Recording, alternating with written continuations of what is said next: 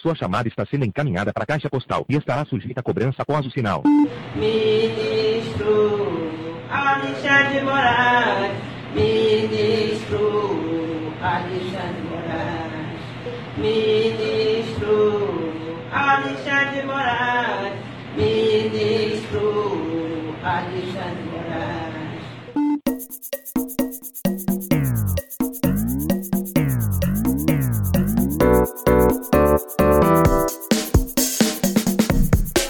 Respondendo em voz alta, por Vivian Lourinha Lero.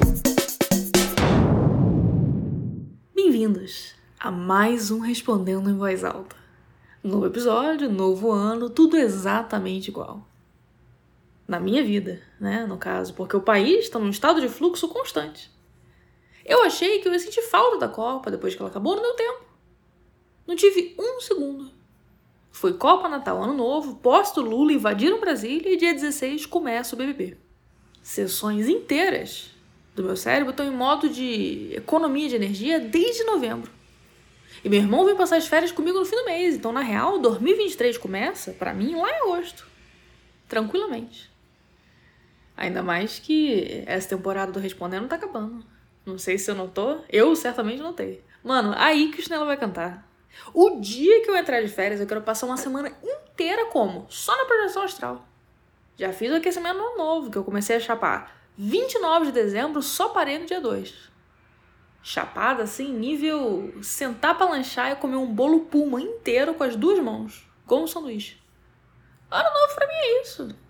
Tem gente que gosta de novo pra se produzir, né?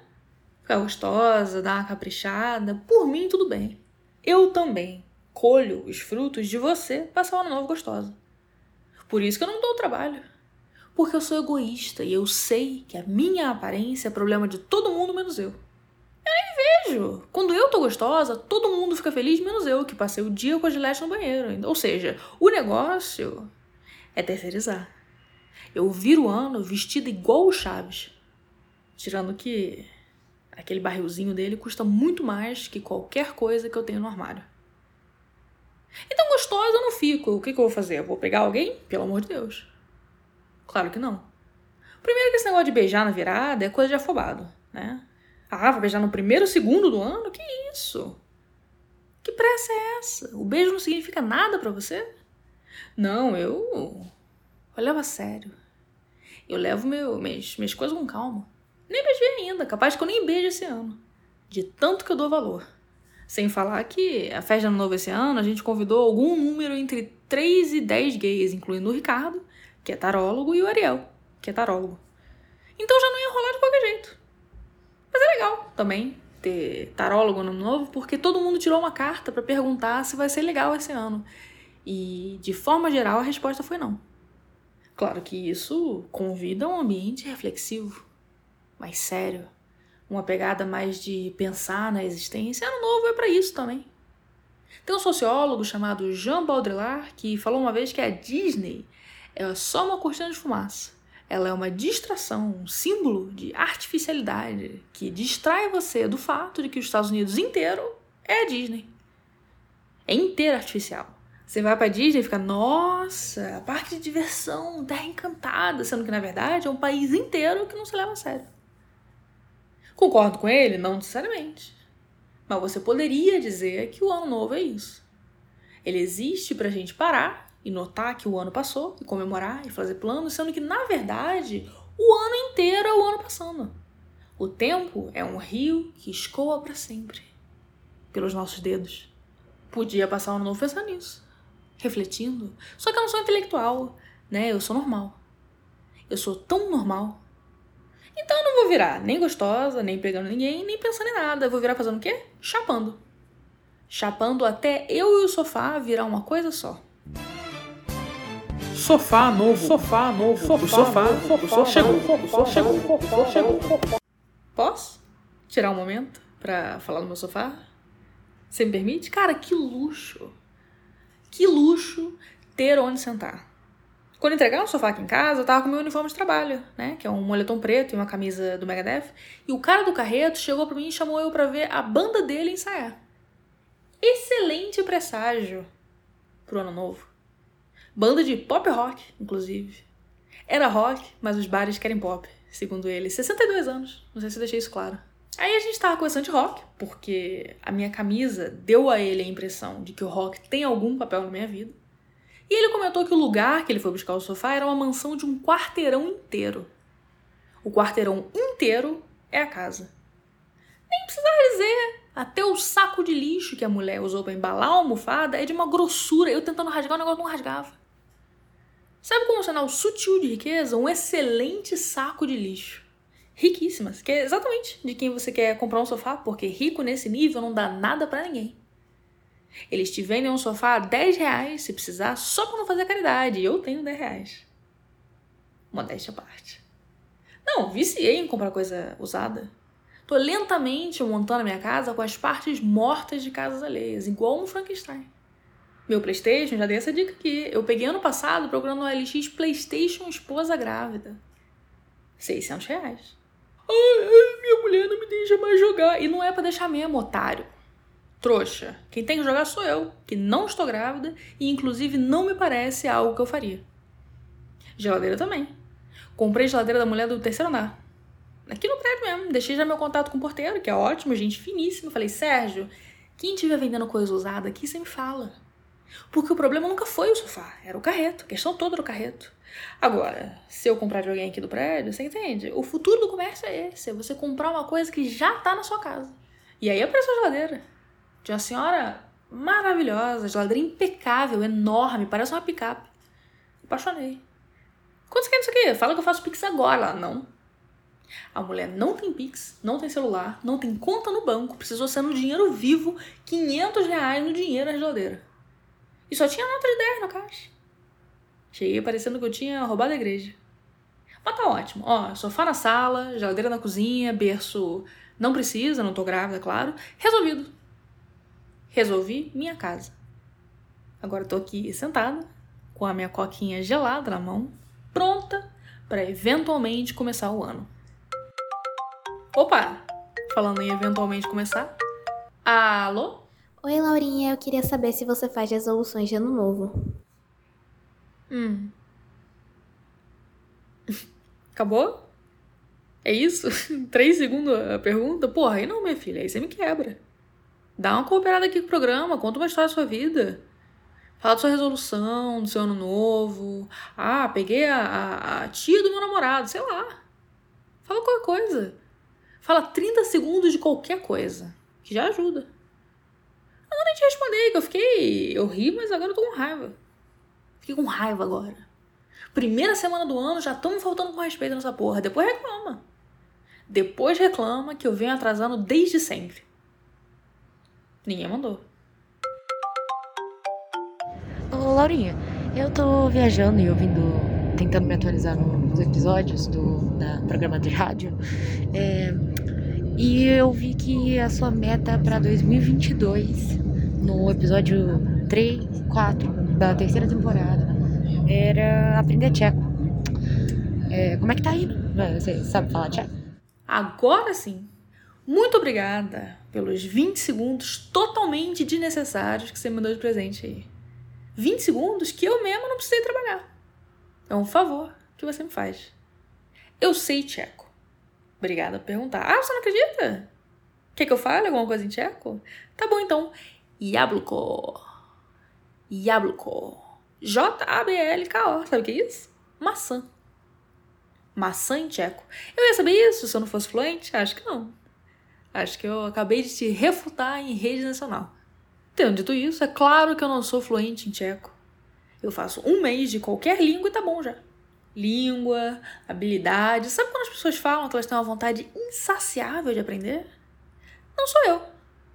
A minha vontade de aprender é, é tão facilmente saciada. Às vezes eu leio uma nota de rodapé e eu tô de boa. Pro resto do dia. Falando em leitura, outra meta minha era ler mais. Tem um monte de livro na estante, devo ter lido uns 30%, tá de decoração aqui. Pensei, vou comprar um livro novo só depois de ter lido o último livro que eu comprei. Resultado, não comprei nenhum livro em 2022. Acabou sendo uma ótima resolução de controle de gastos, né? Mas não era isso que eu queria. Eu queria ler. Mais do que ler. Eu queria ser uma pessoa que lê, que é muito mais importante. Queria ler um livro por mês. Olha a humildade da meta que eu não cumpri. Um livro por mês, que vergonha. Que vergonha, meu Deus. Maior vergonha da minha vida. Mentira. Imagina se fosse essa. Não, eu, eu tenho vergonhas muito maiores. Então, assim, meta de aprendizado eu não tenho. Ficou no passado. Esse ano eu tô trabalhando com um conceito assim mais flexível de meta, sabe? Que é uma meta que não é uma meta exatamente. Tá ligado? É uma, uma sugestão. E a sugestão que eu me fiz é a seguinte: desistir menos. Já viu que eu dei uma relativizada aí, né? Não falei desistir do quê? Vai do, vai do momento. Por que não desistir? Porque ano passado, as coisas que eu mais gostei de fazer foram coisas que eu não queria fazer de forma alguma. E que, na verdade, eu odiei o tempo inteiro que eu tava fazendo. Mas quando acabou, eu gostei de ter feito. Eu me senti melhor, mais realizada, mais, mais uma outra pessoa que eu não era antes. Orgulhosa de mim. Então, esse ano eu quero persistência. Só que o problema é que isso envolve fazer coisas que eu não gosto por muito mais tempo do que eu gostaria de estar fazendo. E eu amo desistir. Eu desisto tanto, nossa, vai ser terrível me negar esse prazer. Eu conheço uma senhora lá da faculdade que ela matricula em, sei lá, cinco matérias por semestre e aí toda semana ela falta em todas elas. E no final do semestre ela não entrega trabalho e reprova. Por que ela faz isso? Porque ela entrou de propósito numa graduação nova na terceira idade só para ter o gosto de faltar, o prazer de desistir, de todo dia acordar e pensar: hoje não. É o equivalente para a aposentadoria de você apimentar o casamento, né? Deixar aquilo vivo, à vontade de não fazer nada. Enfim, para mim, eu quando crescer ia ficar igual a ela. Ser uma pessoa que, que define a própria identidade em torno do que ela não quer. Não quer fazer, não quer viver. Então, para mim, não desistir é uma, uma grande mudança de vida.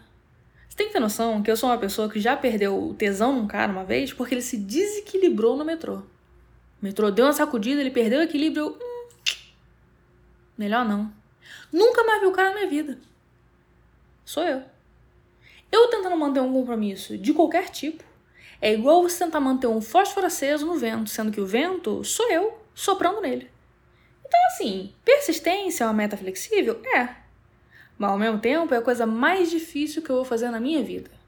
Um ano muito difícil pela frente. É, Laurinha, são 7h39 do dia 13 ou 14, acho que 13 de dezembro.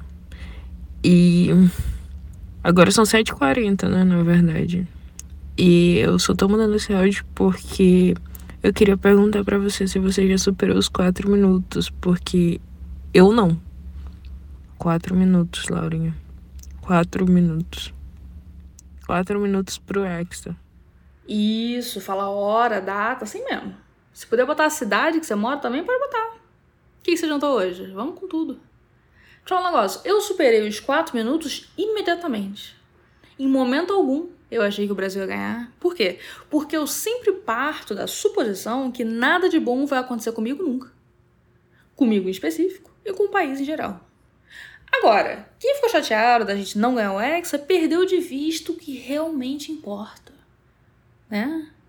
Que é ver esses jovens de países e culturas tão diferentes se enfrentarem é, unidos pelo esporte e unidos também pelo fato de que nada que eles fizerem depois disso vai valer a pena.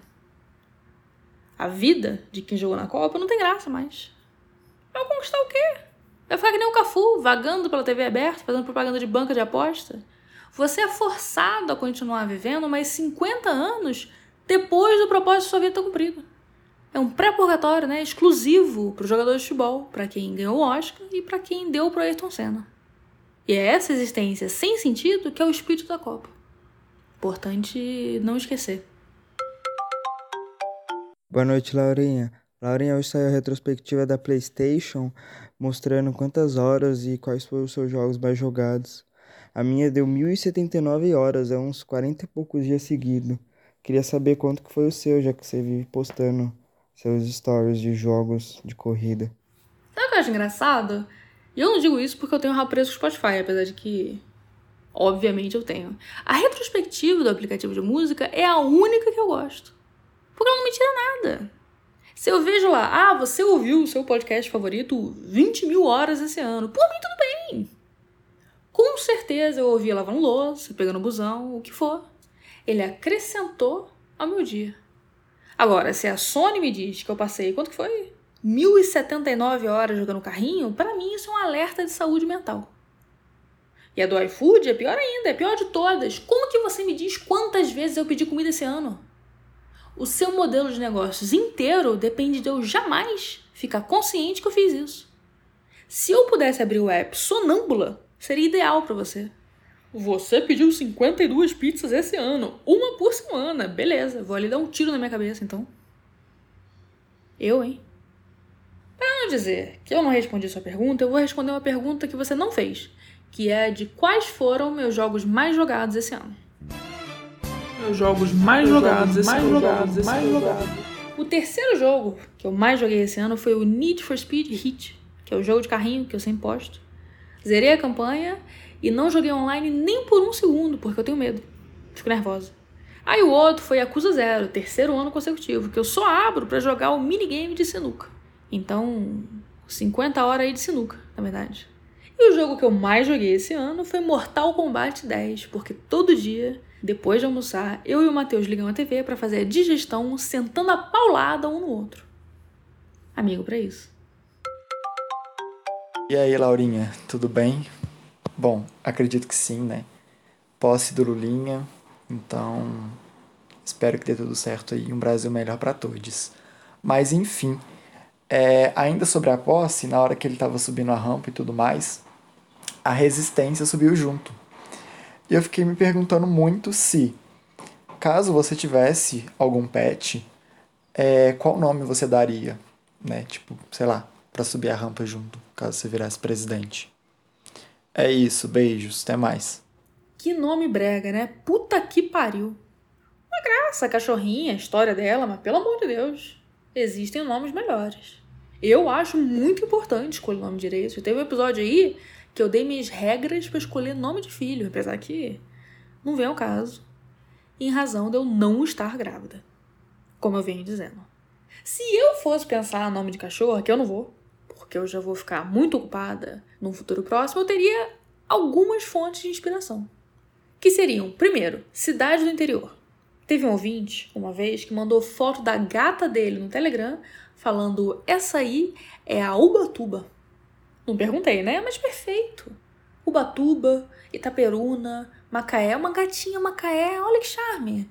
Cidade horrorosa, mas o nome? O nome se salva. Segundo, nome de idoso. Nome de senhorzinho que passa a tarde inteira na padaria bebendo um único copo de café. Mendonça, Anísio, Figueirinha. O gato do meu irmão é Figueirinha que eu fiz um lobby interminável para isso acontecer. E aí o gato fugiu e ele teve que gritar Figueirinha na rua. Já valeu a pena. que mais? Nome de restaurante de comida brasileira contemporânea. Mandioca, aguardente, bambolê. Bambolê é demais. Bambolê podia ser nome de cavalo do Aldo Rebelo. Pode alguém dar dica para ele aí. E por último, minha fonte preferida de inspiração seria nome de praça. Especificamente, nome de praça que já é o nome de uma pessoa qualquer. Jornalista Caco Barcelos. Ah, mas é muito grande, não tem problema. Qualquer coisa, encurta para Jô. Laurinha, se a humanidade tivesse evoluído com rabos, ou melhor, se Deus tivesse feito a humanidade com rabos, você acha que seria qual formato? Seria uma coisa meio macaco? uma coisa meio rato? Você acha que a gente teria pelo no rabo? Você acha que seria liso? É, você. Agora, assim, se você fosse Deus e pudesse escolher como ia ser o seu rabo, você ia escolher tipo o quê? Tipo raposinha? Tipo castor? Gato? Leão? Qual você acha que seria o melhor modelo de rabo para sua linda bunda? Essa pergunta eu botei porque eu achei muito engraçado que ela foi mandada ontem à tarde, no meio da insurreição em Brasília. Plantão torando na Globo, Daniela Lima arregaçando com o banco de hora da CNN, e vem a garota, pega o celular e pergunta como seria o meu rabo. Eu nem sabia que dava para você se distanciar da realidade a esse ponto. A mente humana é o, o mais lindo mistério. E aí, Laurinha, firmeza? Laurinha, disfarce minha voz, por favor, para eu não ser pega pela polícia. Queria te perguntar o que, que você achou da invasão lá em Brasília, que deram facada em quadro, cagaram no chão. O que, que você achou? Você gostou? Você é a favor? Beijo. Se eu sou a, fa... Se eu sou a favor?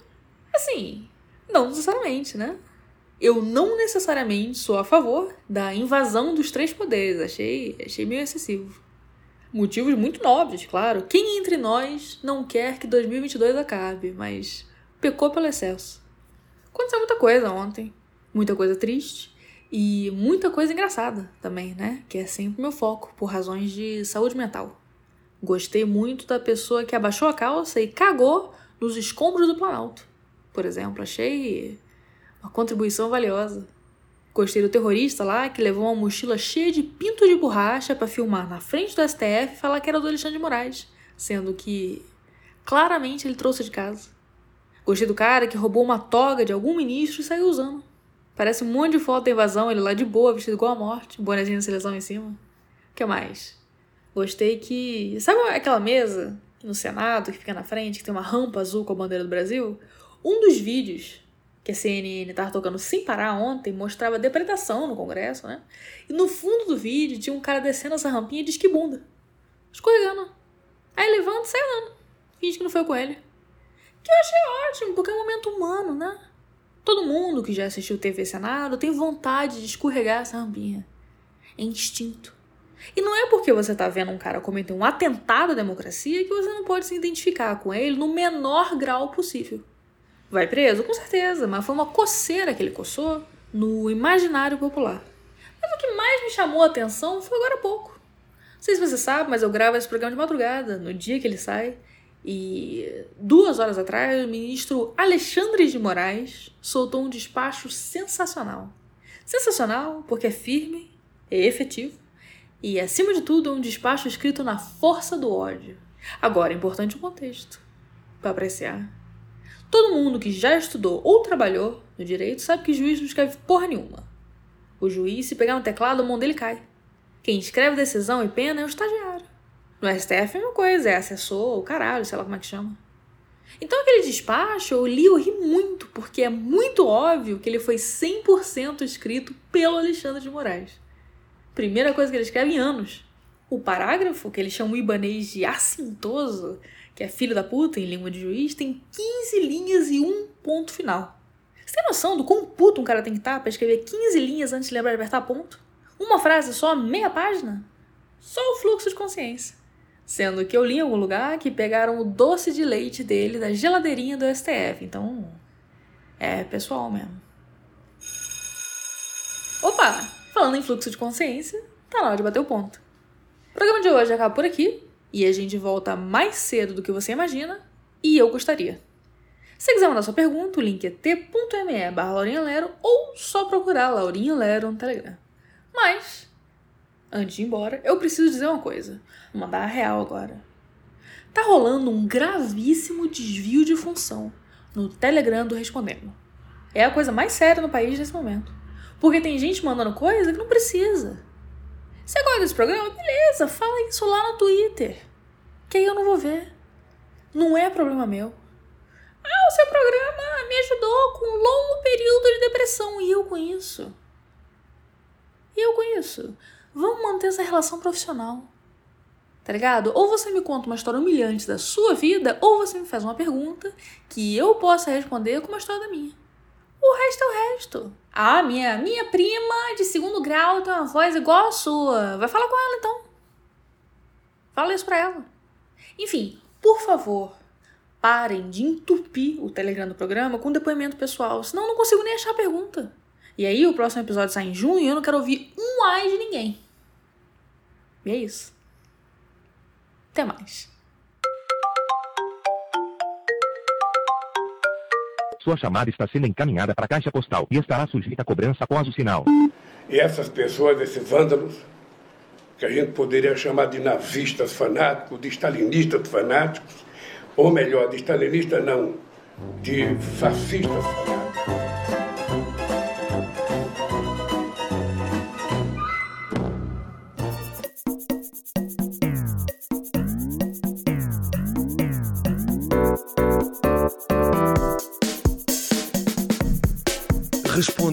Voz alta, por Lorinha Lero.